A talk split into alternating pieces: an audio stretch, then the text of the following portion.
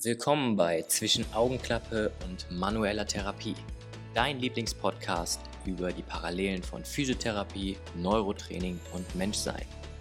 Viel Spaß mit deinen Moderatoren Felix Danners und Nils Sarhage. Willkommen zurück. Hallo. Du hast gesagt, es ist ein ungewohntes Setting. Ja. Wir haben die Plätze getauscht. Ich meine, die Leute sehen uns nicht, aber normalerweise sitze ich immer da, wo du sitzt und du sitzt da, wo ich sitze. Ja, ist echt ganz komisch. Mein Kopf ist und mein Nacken ist das gar nicht gewöhnt. ich muss mich jetzt muss aber umdrehen. gucken, ob mein rechtes Ohr noch so gut hören kann wie mein linkes. Weil Ich das linke ist ja mehr geschult, dadurch, dass ich immer rechts von dir sitze. Ich wünsche Glück. Ähm, bevor wir loslegen, würde ich sagen, machen wir eine kleine Ankündigung. Das wird jetzt vorerst die letzte Folge, nicht die allerletzte, aber vorerst die letzte Folge, weil wir machen eine kleine Sommerpause. Ferien. Fe- Urlaub! ja, du bist äh, viel unterwegs, wirst viel unterwegs sein. Ich und, hoffe, äh, dass das alles hinhaut. Ja, doch. Und ähm, ja, bei mir steht ja auch eine Menge an, neu, neue Sachen entdecken im Kindergarten. Uh, auch nicht schlecht. Ja, deshalb ähm, gönnen wir uns da mal eine kleine Pause. Wir haben ja mittlerweile auch ein bisschen was an Material gesammelt und ich glaube, da ist auch viel Wertvolles dabei. Wir haben auf jeden Fall hier und da auch ähm, ja, sehr positives Feedback und konstruktive Kritik bekommen. Sind wir immer sehr dankbar für. Und entsprechend ähm, ja, kann man da ja auch noch ein bisschen weiter reinhören, sacken lassen, neue Fragen entstehen lassen. Auch Wünsche nach Themen. Genau, Wünsche und dann äußern und dann äh, würde ich sagen, wenn uns dann einfach wieder danach ist, wenn die Kaffeemaschine wieder aufgefüllt ist, dann äh, können wir wieder ja, loslegen. Gestärkt. Ja, manchmal ist ja auch die Progression einfach mal Pause zu machen. Auf jeden Fall. Kommen neue Ideen, neuer Input. Genau. Immer ruhen lassen und ähm, sein. Worüber soll man heute noch reden? Wir hatten schon ein paar Ideen. Das erste, was dir in den Kopf kommt. Wir haben die Idee gehabt, beziehungsweise der Nils hatte die Idee, Oh shit. was macht einen guten Coach aus? Also Good Coach. Und was macht einen schlechten Coach aus? Good Cop versus Bad Cop. Genau, quasi. Ja, aber spannend wäre auch die Frage zu stellen, bist du der gute, liebe Empathie-Trainer oder bist du der Bootcamp-Trainer? Und wenn es da vielleicht beides in dir schlummert, wann bist du welcher? Also ich glaube, ich bin der am Anfang der äh, gute, liebe, sympathische Trainer und dann im Training nach hinten raus werde ich zum Bootcamp. Also äh, ich hätte mich auch immer so gesehen, Navy Seal Ausbildungscamp, als Coach da zu stehen und die so richtig zur Schnecke zu machen. Da hätte ich schon Spaß dran, muss ich sagen. Ja. Man sagt, solche, man sagt ja Personal Trainern häufig auch nach, dass sie so ein bisschen eine narzisstische Ader haben. da werden viele auch dann so ein bisschen über einen Kamm geschert. Na gut, das Ja. stimmt. Ähm, ich glaube auch, das ist da immer so ein bisschen im Naturell eines jeden individuellen Trainer oder Trainerin, m, worauf man selber auch so ein bisschen steht. Wir haben ja hin und wieder auch so angeschnitten, beim CrossFit sieht es anders aus als beim Bodybuilding, wie auch immer. Mm, Aber das, das verlangt in irgendeiner Form ja dann auch das Klientel. Auf jeden Fall. Also ich, um das nochmal abzuschließen, deine Frage, versuche in meinem Coach-Dasein der Trainer zu sein, den ich gern gehabt hätte. Das ist immer gut. Und das ist eine, ist eine Mischung, weil es, also wie du schon sagst, das ist auch situationsabhängig. Ich sag mal, in einem Workout, wo wirklich dann Leistungsfähigkeit im Vordergrund steht, da bin ich dann auch jemand, der gerne schon mal jemanden im Arsch tritt und auch motiviert und vielleicht eher so Richtung Bootcamp Drill Sergeant. Aber ich sag mal, vielleicht eher in so einem Re Rea-Kontext oder in einem vielleicht anderen Setting kann es dann auch sein, dass man eher dann ruhiger ist, ein bisschen rausnimmt. Aber ich glaube, das mache also mach ich persönlich immer situativ. Ich wollte gerade sagen, ich glaube, man passt sich natürlich dann auch entsprechend ja, der Personen an. Mhm. Und ja, man erfüllt dann in irgendeiner Form ja vielleicht auch Erwartungen. Vor allem und aus Erfahrung ähm, im Gruppensetting halt. Na, ich kenne das halt aus meinem Boxlife damals noch, dass verschiedene Kurse mit verschiedenen Inhalten natürlich auch verschiedene Personen und Charaktere halt angezogen haben, wo dann zum Beispiel der ähm, Functional Basics, wie der Name halt schon sagt, so ein bisschen Grundlagenkurs war, wo halt auch jeder und jede mitmachen konnte. Ähm, ne, Alter, Geschlecht, völlig wurscht, von bis war da alles sehr ähm, gemischt, sehr heterogen die Gruppe.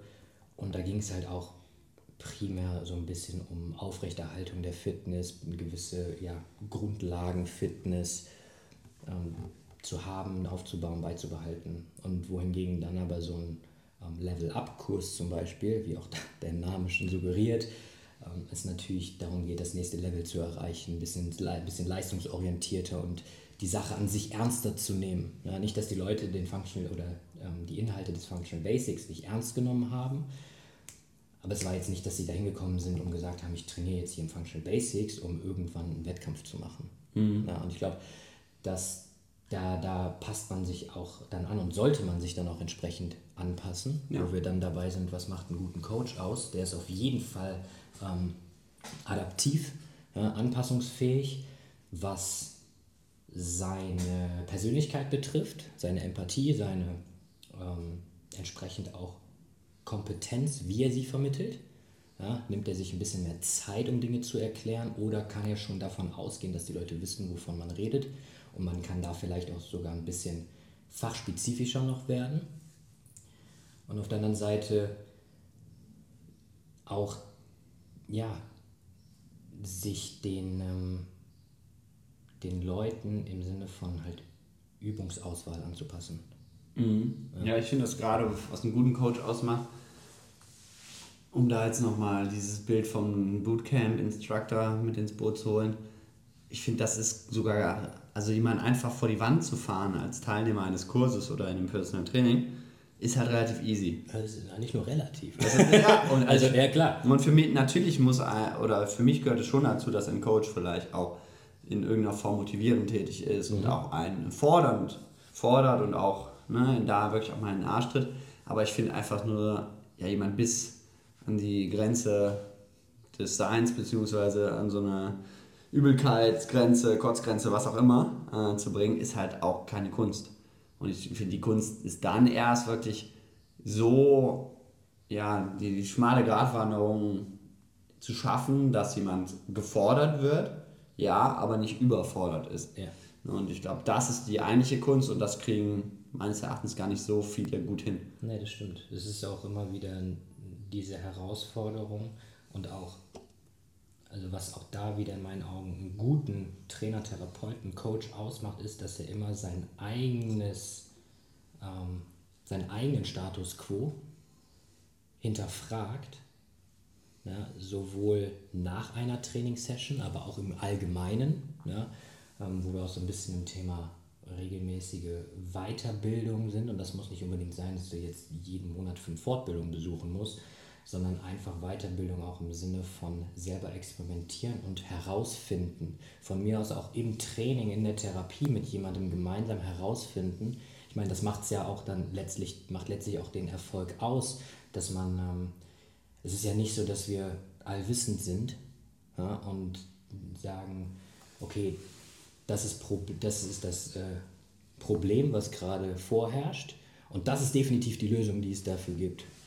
Und ähm, viele verrennen sich dann auch, weil sie nur diese eine Lösung halt kennen oder haben durch Ausbildung, wie auch immer, mm, und gar nicht weiter, ja, weiter buddeln, ja, also tiefer graben. Ich finde, man neigt natürlich auch ganz schnell dazu.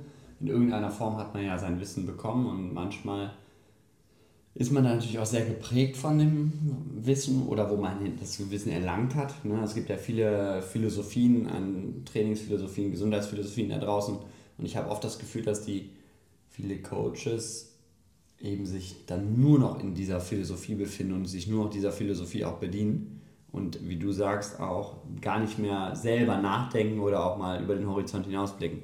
Ne? Also wie viele, natürlich haben diese ganzen Philosophien auch alle ihre Daseinsberechtigung, Aber ich finde, man darf das auch mal ein bisschen hinterfragen und nicht nur, weil man das so gelernt hat, immer auch alles eins zu eins zu anwenden, ohne selber nachzudenken.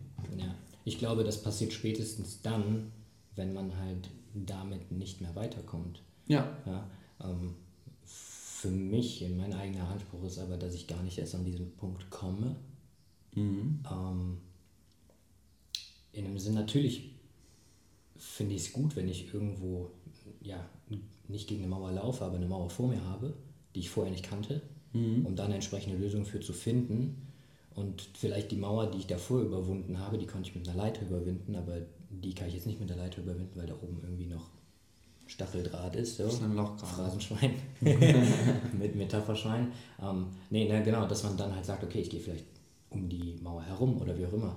Aber diese, ja, diese Weiterentwicklung als Coach, die kriegt man halt, wie du sagst, nur hin, wenn man ähm, auch mal über den Horizont hinausblickt. Und ich finde, mhm. da ist halt spannend, wenn man sich nicht nur verschiedener Philosophien vielleicht bedient oder sich die mal aneignet und anschaut und dann evaluiert, was man daraus zieht, sondern auch, wie gesagt, für mich sind meine Klienten, Klientinnen auch so ein bisschen ja, Testobjekte.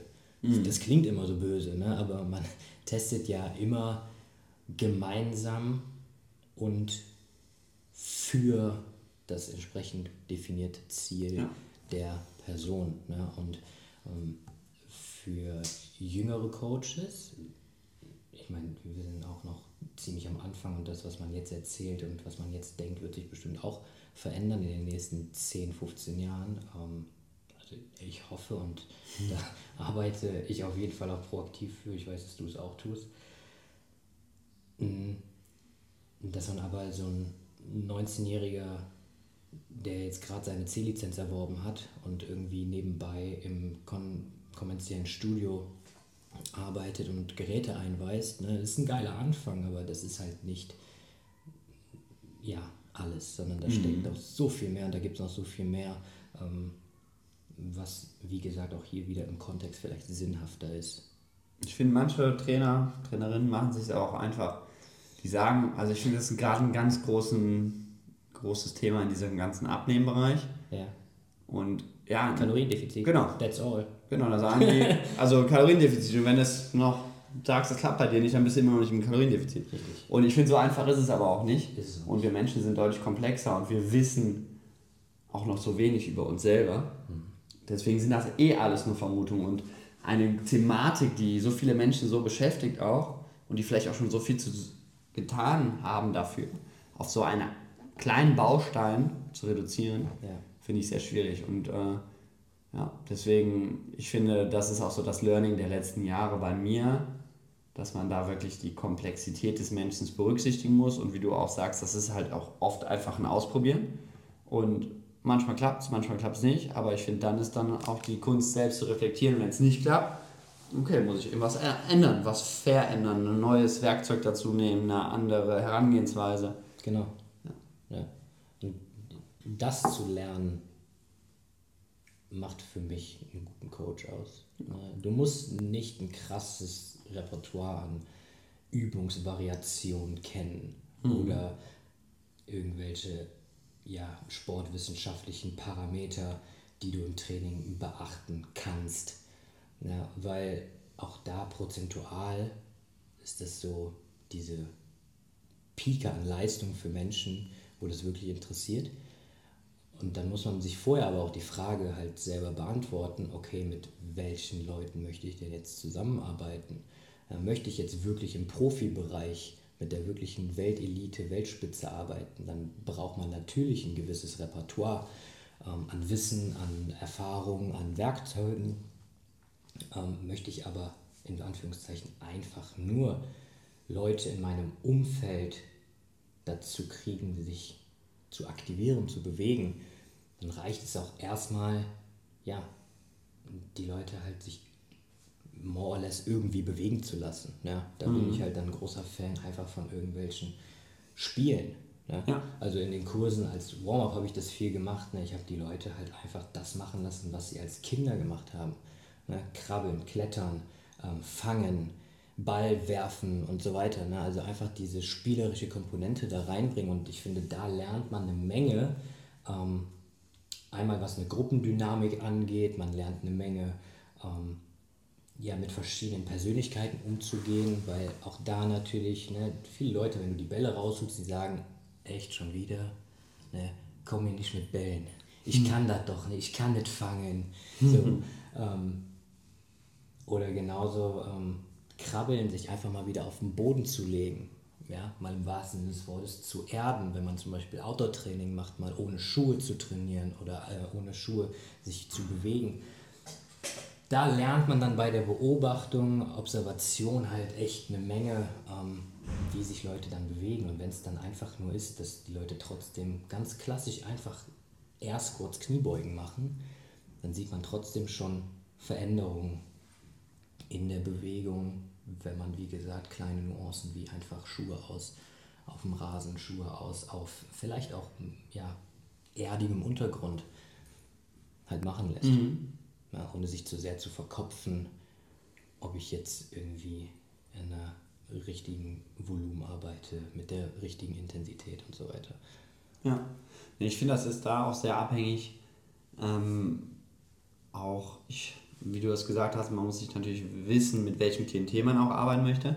Aber ich finde, das Klientel gibt halt einem ja auch schon sehr stark vor, durch die eigene Erwartungshaltung, wie gearbeitet werden soll. Ich kriege das jetzt zum Beispiel, ich gebe jetzt immer montags Kurse in so einem CrossFit-Box. Shoutout Iron Gym. Genau, Shoutout Iron Gym. Äh, sehr geile Box in Viersen. Jeder, der aus der Nähe kommt, besucht mal, checkt mal ab. Es liegt auch direkt am Bahnhof, das heißt, ihr müsst nicht unbedingt aus der Nähe sein, sondern ihr könnt auch einfach Viersen Hauptbahnhof aussteigen und habt dann einen Katzensprung, wie man so schön sagt, bis, genau. bis zu den Toren. Ja. Und da ist es aber tatsächlich so, dass, ich sag mal, der Beginnerkurs hm. sehr offen ist für verschiedene Ideen, für neue Geschichten und die sind auch sehr dankbar für jede Form von Tipp, von Bewegung, von Intervention.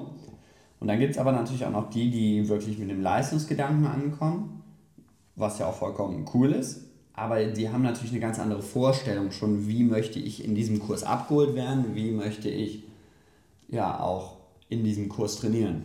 Und was ich merke, was schwierig ist, wenn diejenigen, die schon sehr leistungsfähig sind, zu den Beginnerkursen kommen, mhm. aber die gleiche Erwartungshaltung an den Beginnerkurs haben wie an ihren fortgeschrittenen Kurs. Mhm. Ja, und das clasht dann so ein bisschen von den Zielsetzungen, was so ein bisschen schade ist, weil so kann man keinen so richtig abholen. Mhm. Ne, derjenige, der schon fortgeschritten ist, der ist vielleicht mit dem Beginner-Stuff oder fühlt sich selber damit unterfordert. Ob er damit immer unterfordert ist, ist dann nochmal eine andere Sache. Natürlich. Ne, aber er hat selber den eigenen Anspruch an sich, okay, ich muss jetzt hier richtig ballern. ist er. Genau. Ja. Und wiederum anders ist natürlich der Anfänger, der überhaupt erstmal froh ist, mal aus vielleicht seinem stressigen Bürojob, was auch immer, mal überhaupt in die Bewegung wieder zu kommen vielleicht auch schnell überfordert, wenn man mit Movements und Ähnlichem kommt, die ihm noch nicht abholen, noch nicht gerecht werden. Und ich finde, das ist ein schwieriger Spagat.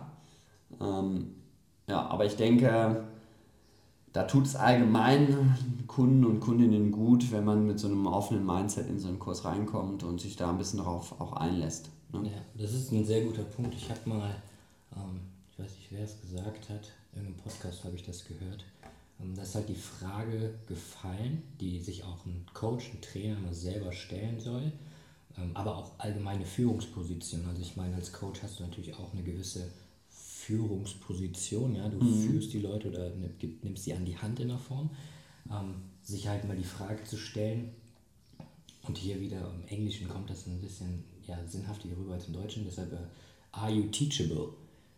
Na, also besitzt du selber die Fähigkeit, Tipps anzunehmen, Kritik anzunehmen und die entsprechend umzusetzen. Mhm. Ja, und wenn du selber diese Fähigkeit nicht besitzt, und das ist auch ein krasses Learning in vielen Bereichen, ähm, wie willst du dann in einer gewissen Autorität anderen gegenüber ähm, etwas vermitteln? Mhm. Ja, e egal, ob das jetzt der Lehrer in der Schule ist, ob das jetzt der ähm, Fitnesscoach im Gym ist oder, oder whatever.